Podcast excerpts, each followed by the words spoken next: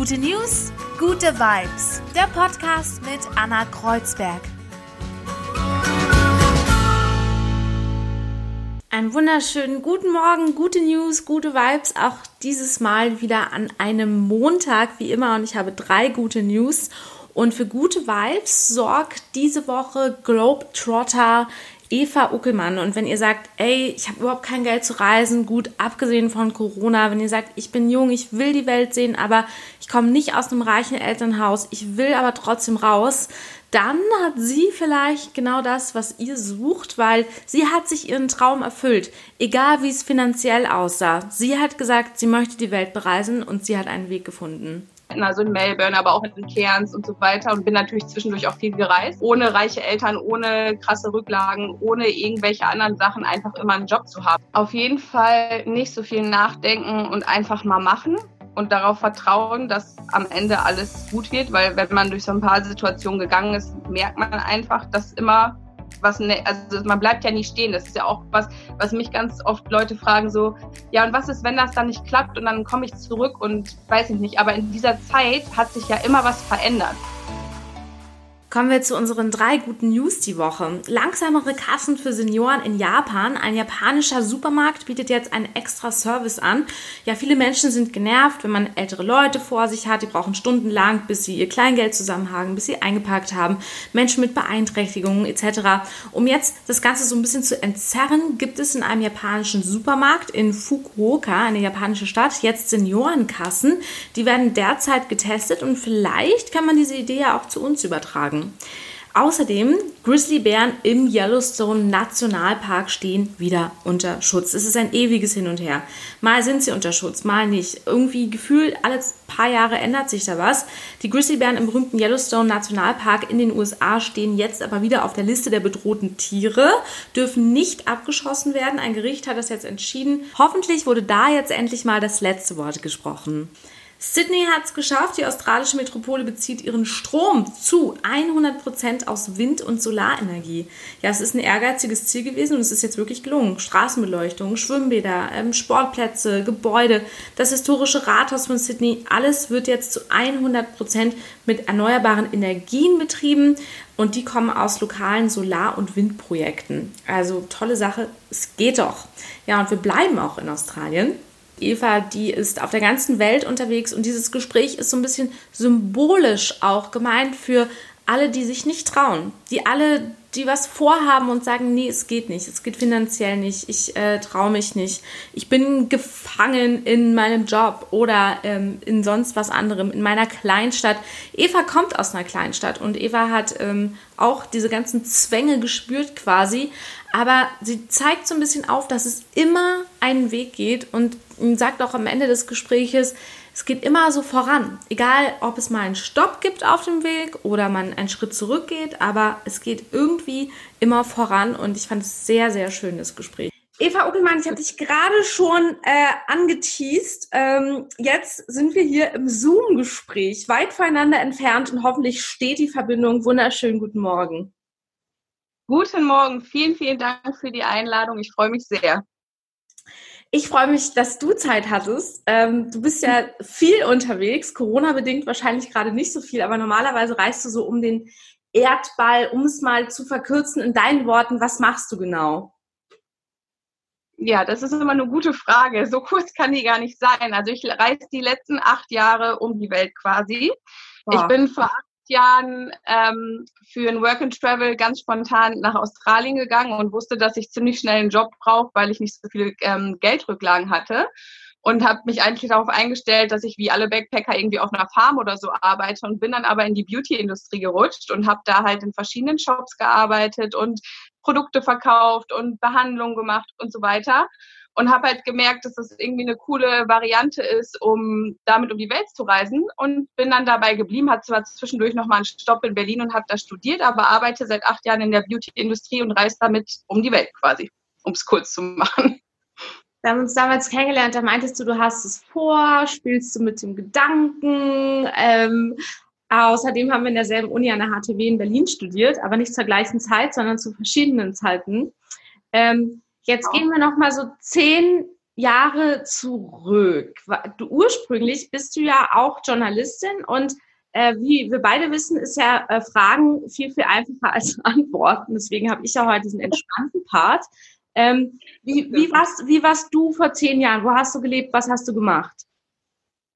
Ich bin vor zehn oder zwölf Jahren, ich weiß es gar nicht mehr genau, bin ich nach Berlin gekommen. Berlin war immer so mein Traum. Ich komme ja eigentlich aus so einem kleinen Dorf äh, in der Nähe von Münster in Nordrhein-Westfalen. Und Berlin war immer so mein erster Traum, raus in die große, weite Welt, war für mich Berlin damals. Und ich wollte schon immer ähm, als Redakteurin, als Journalistin arbeiten, am liebsten irgendwo am roten Teppich und Leute interviewen. Und das war natürlich hier aus Perspektive vom Dorf so ein Traum, der nicht zu erreichen war.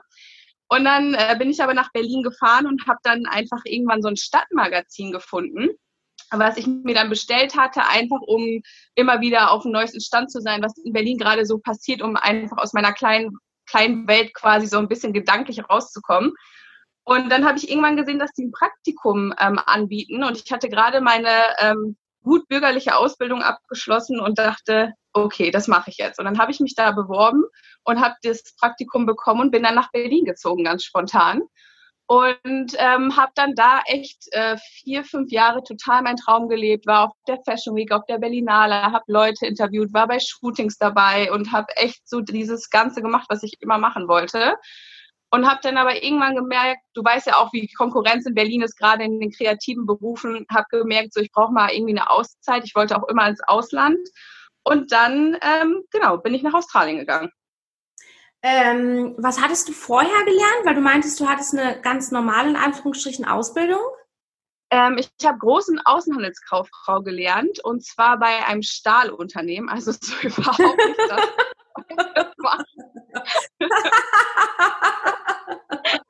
ja, das hat auch überhaupt nicht gepasst. Das habe ich auch damals schon gemerkt, wo alle immer so mit ihren Helm und Sicherheitsschuhen so in die Stahlhalle gelaufen sind und ich in meinen Blümchenkleidern und dachte, Eva, das ist nicht deine Welt hier. Aber hey, du hast es durchgezogen. Wow.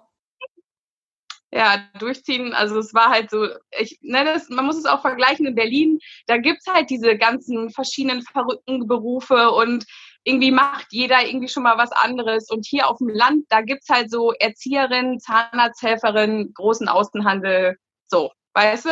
Und mhm. da pendelst du dich halt dann irgendwo ein. Das ist dann halt hier so die Normalität irgendwie genau hier Corona-bedingt bist du gerade wieder quasi auf dem, äh, bei dir zu Hause. Aber normalerweise genau. bist du ja immer sehr viel auf Reisen und diese eine Reise damals nach Australien, Work and Travel, bin ich sehr neidisch drauf, habe ich nie gemacht. Ähm, diese eine Reise hat so dein Leben verändert. Wie war's und warum? Und wie kam es, dass du da hingegangen bist überhaupt? Das war alles echt super spontan. Also ich wollte schon Ewigkeiten ins Ausland gehen und habe mich irgendwie nicht getraut, weil ich halt dachte, oh Gott, jetzt alleine ans andere Ende der Welt reisen. Ich habe keine Rücklagen. Was mache ich da überhaupt? Was ist, wenn ich wiederkomme? Finde ich dann einen Job? Und soll ich jetzt meinen Job aufgeben? Und diesen ganzen Ängste, die dann wahrscheinlich alle haben, wenn sie das erste Mal reisen. Und dann war ich aber irgendwann überhaupt nicht mehr glücklich in meinem Job. Ich hatte dann gewechselt mittlerweile. Also ich war dann nicht mehr bei dem Magazin, was ja echt mein Traumjob war, sondern hatte gewechselt, weil ich dachte, das ist vielleicht eine Aufstiegschance und bin dann in so einen totalen doofen Job reingekommen und dachte, okay, jetzt, äh, jetzt ist eigentlich auch egal.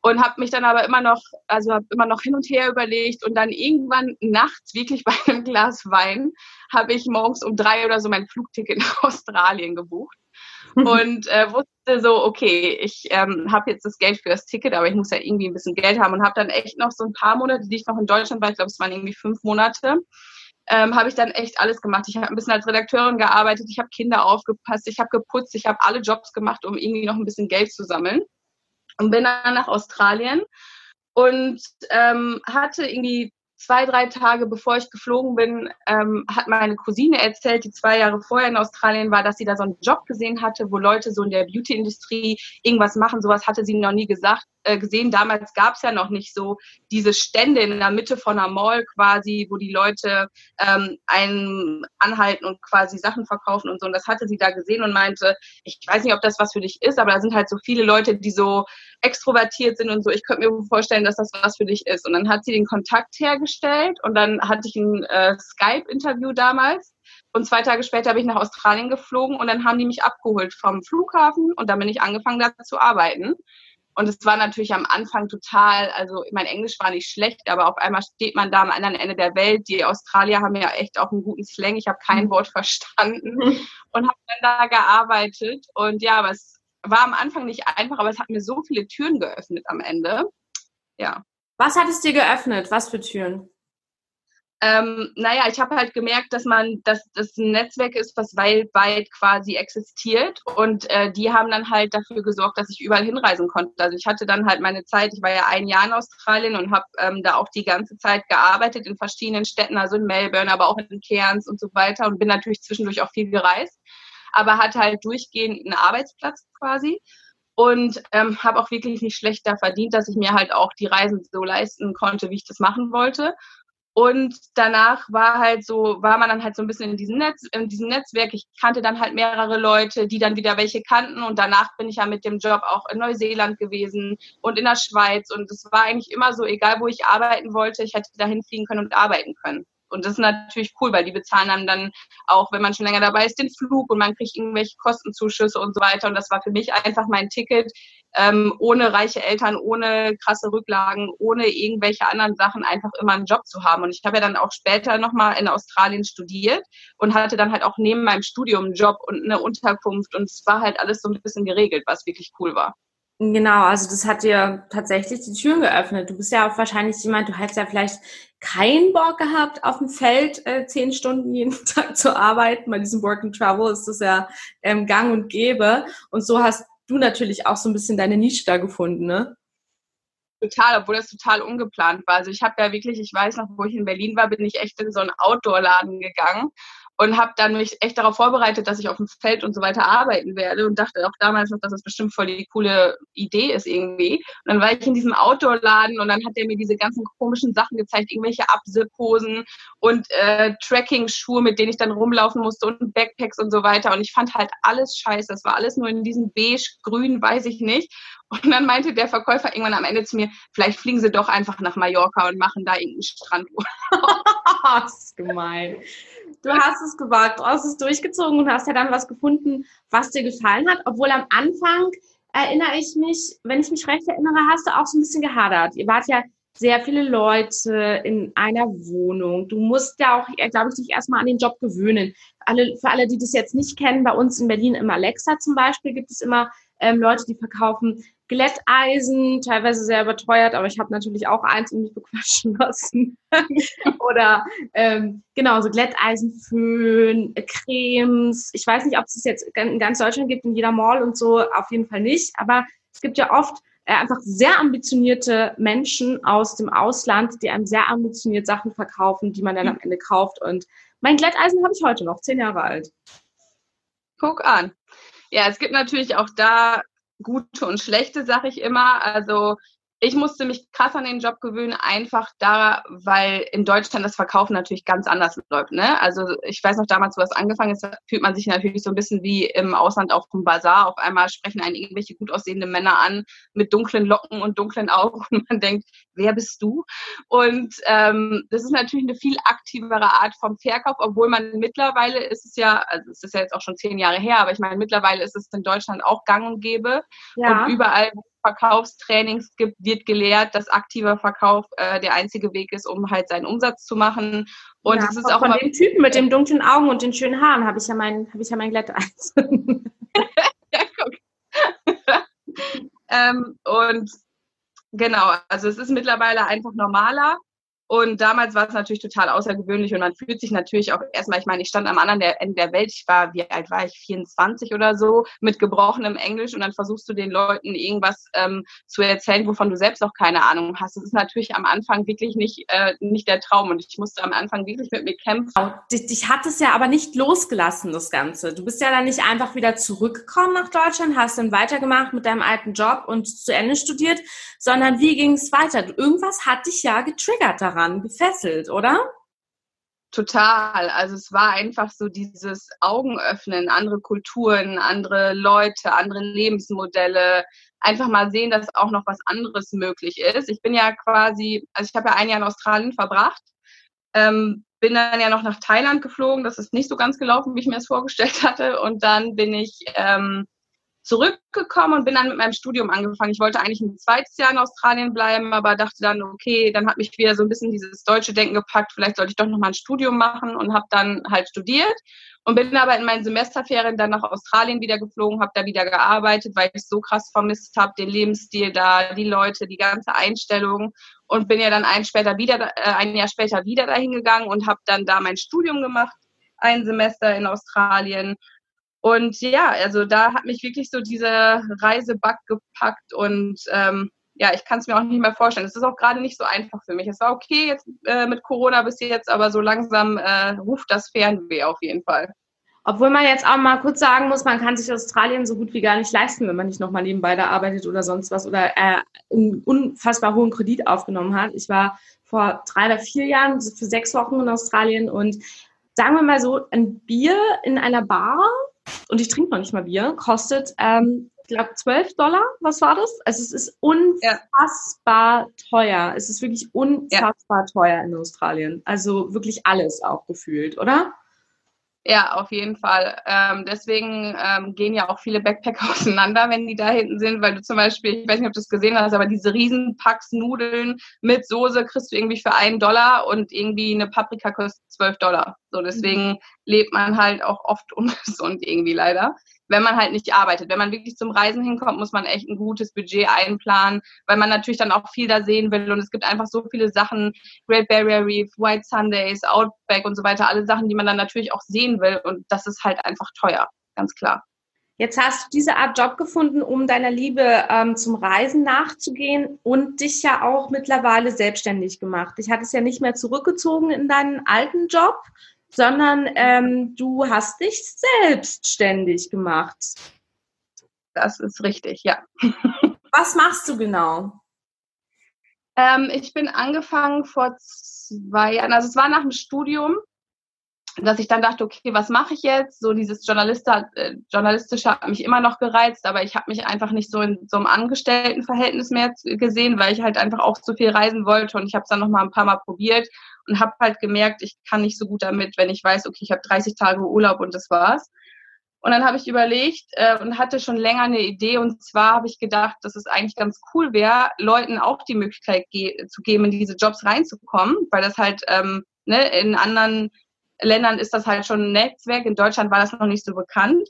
Und habe dann quasi sowas wie eine Work and Travel Agentur gegründet, die halt Leute in diese Jobs vermittelt. Und ich habe die dann auch schon vorher trainiert, habe denen eine Produktschulung gegeben und Sales Training und so weiter, dass die halt auf der anderen Seite der Welt ankommen und schon ein bisschen ähm, quasi einen Plan haben, weil es eigentlich halt doch cool ist, dass es noch so eine andere Nische gibt. Also dass es nicht nur Farmarbeit gibt oder in einer Winery zu arbeiten oder so, sondern dass man halt auch in der Beauty-Industrie arbeiten kann, weil es natürlich auch für viele Frauen gerade so ein absoluter Traumjob ist oder irgendwas, wo jeder irgendwie so eine bestimmte Affinität für hat und das gerne mal machen würde.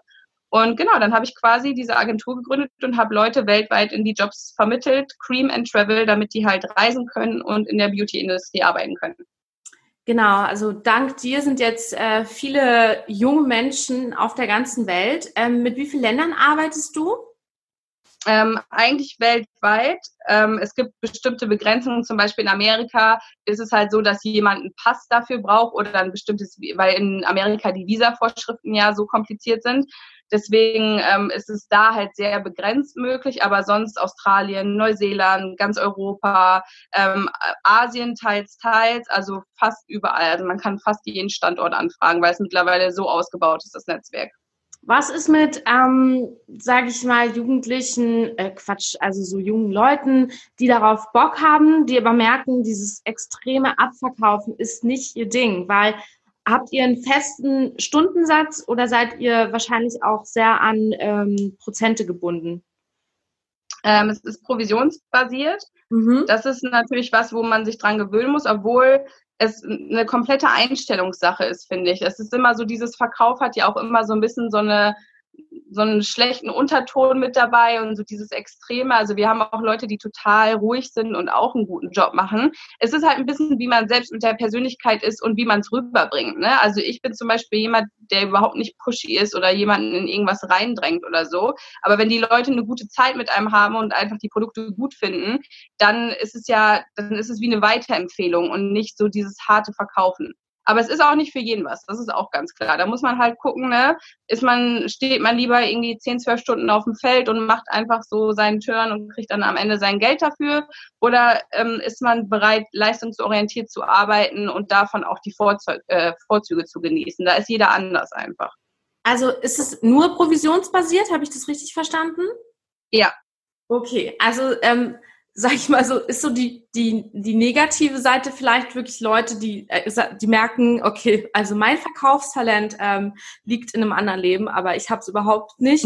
Die werden sich dann wahrscheinlich umentscheiden und vielleicht auch was anderes machen, ne?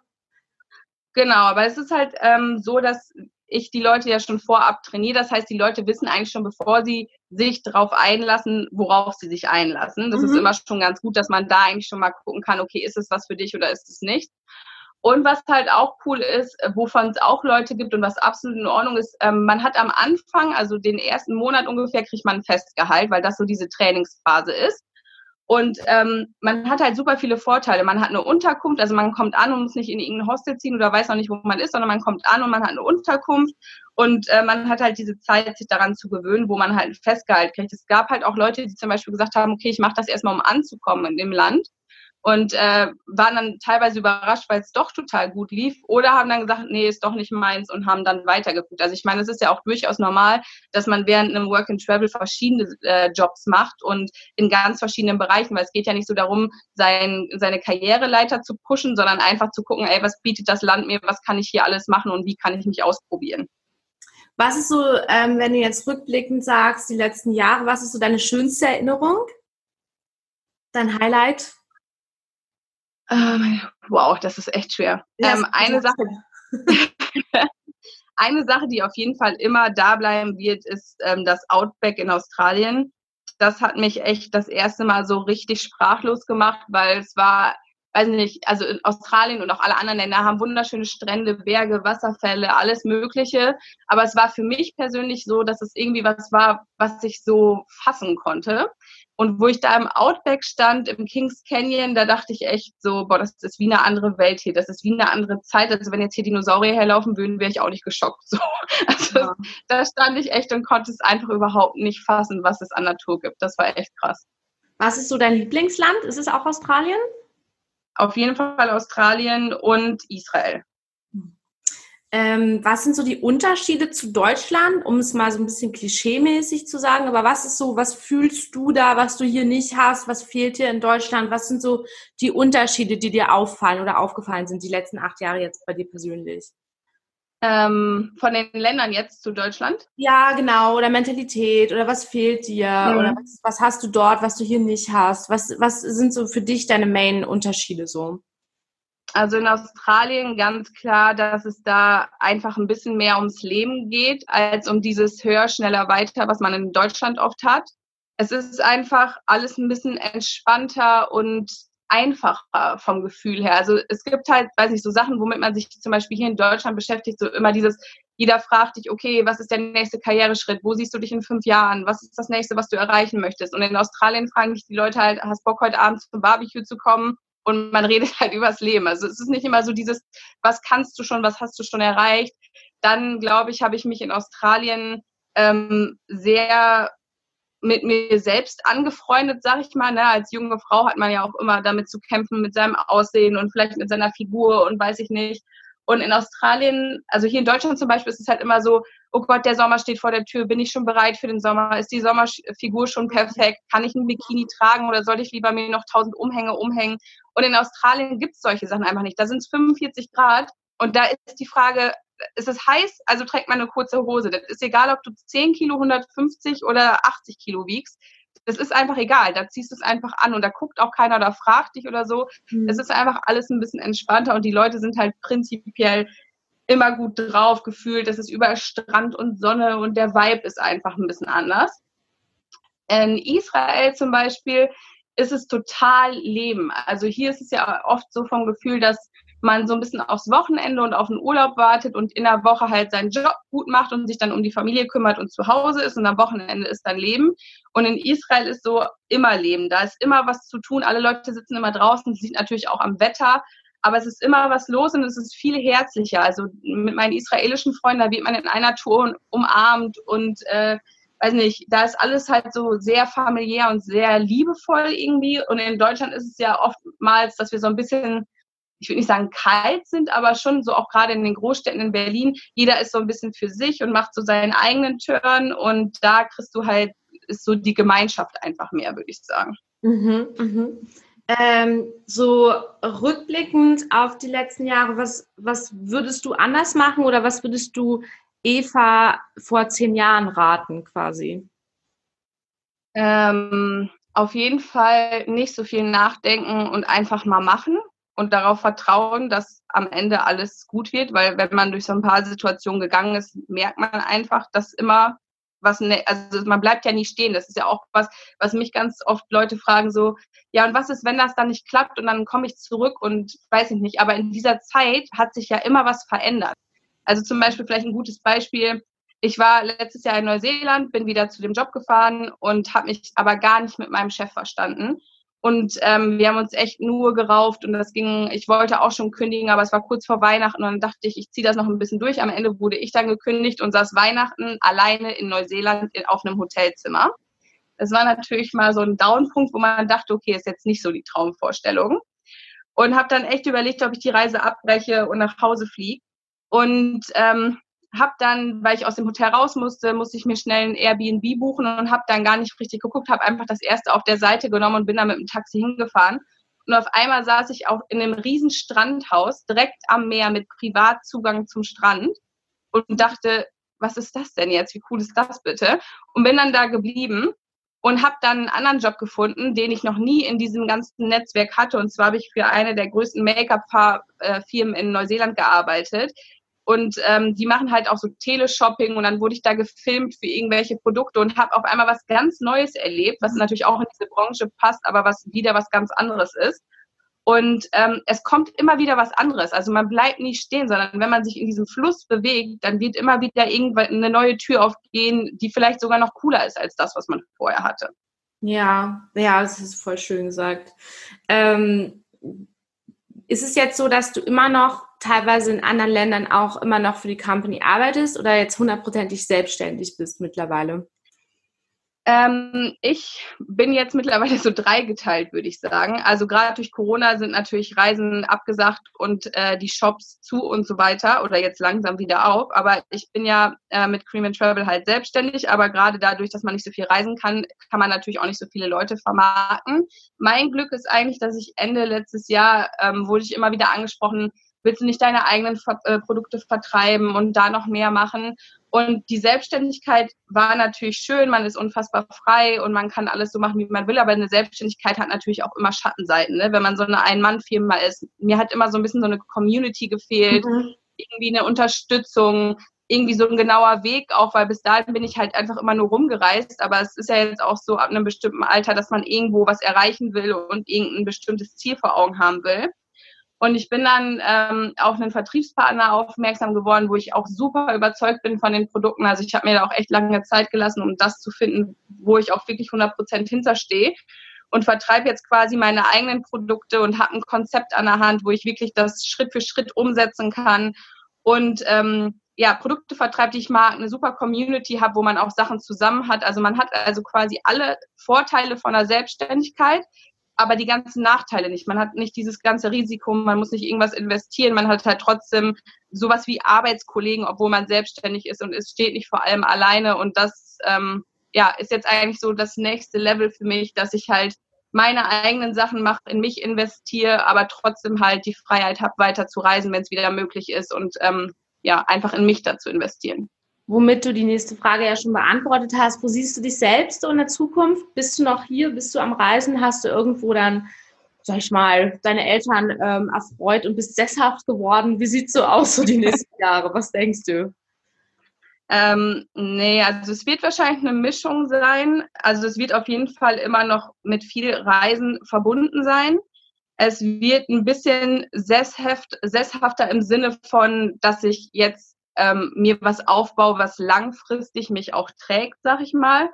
Ähm, und was mein Ziel ist, ist auf jeden Fall ähm, Leuten dabei zu helfen, ähm, sich inspirieren zu lassen von anderen Lebensmodellen, Lebensweisen. Deswegen habe ich ja zum Beispiel auch meine Interviewreihe gegründet, wo ich mit Leuten rede, die auch andere Lebensstile haben, weiß nicht, die zum Beispiel ausgewandert sind, konvertiert sind, auf einer Weltreise sind, als Minimalist leben oder irgendwie sowas.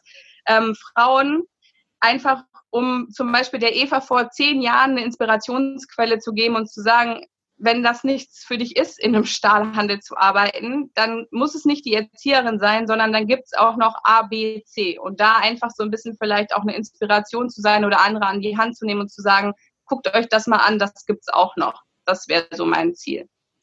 Jetzt abschließend für alle Leute, die mit dir in Kontakt treten wollen, die haben auch vielleicht äh, Bock haben, irgendwann, wenn Corona mal vorbei ist, ins Ausland zu gehen und ähm, vielleicht ein Auslandsjahr zu rocken mit dir. Wie kann man mit dir in Kontakt treten? Ähm, also natürlich über Instagram, eva-okelmann. Ähm, sonst über meine Webseite www.creamandtravel.com. Ähm, ja, das sind eigentlich so die beiden besten Möglichkeiten, würde ich sagen. Allerletzte Frage. Ähm, was sind so deine persönlichen guten News in letzter Zeit? Oder was hast du gesehen? Oder was ist das, was dich äh, gerade so ein bisschen erfreut? Ähm, also ich denke ja immer, dass in jeder Krise auch eine Chance steckt, weil ich das einfach über die letzten Jahre bei mir selber gesehen habe. Und ich finde eigentlich, ich meine, Corona, natürlich die Leute, die daran erkrankt sind und die Wirtschaft und alles, was daran schlecht ist, das will ich gar nicht irgendwie positiv reden.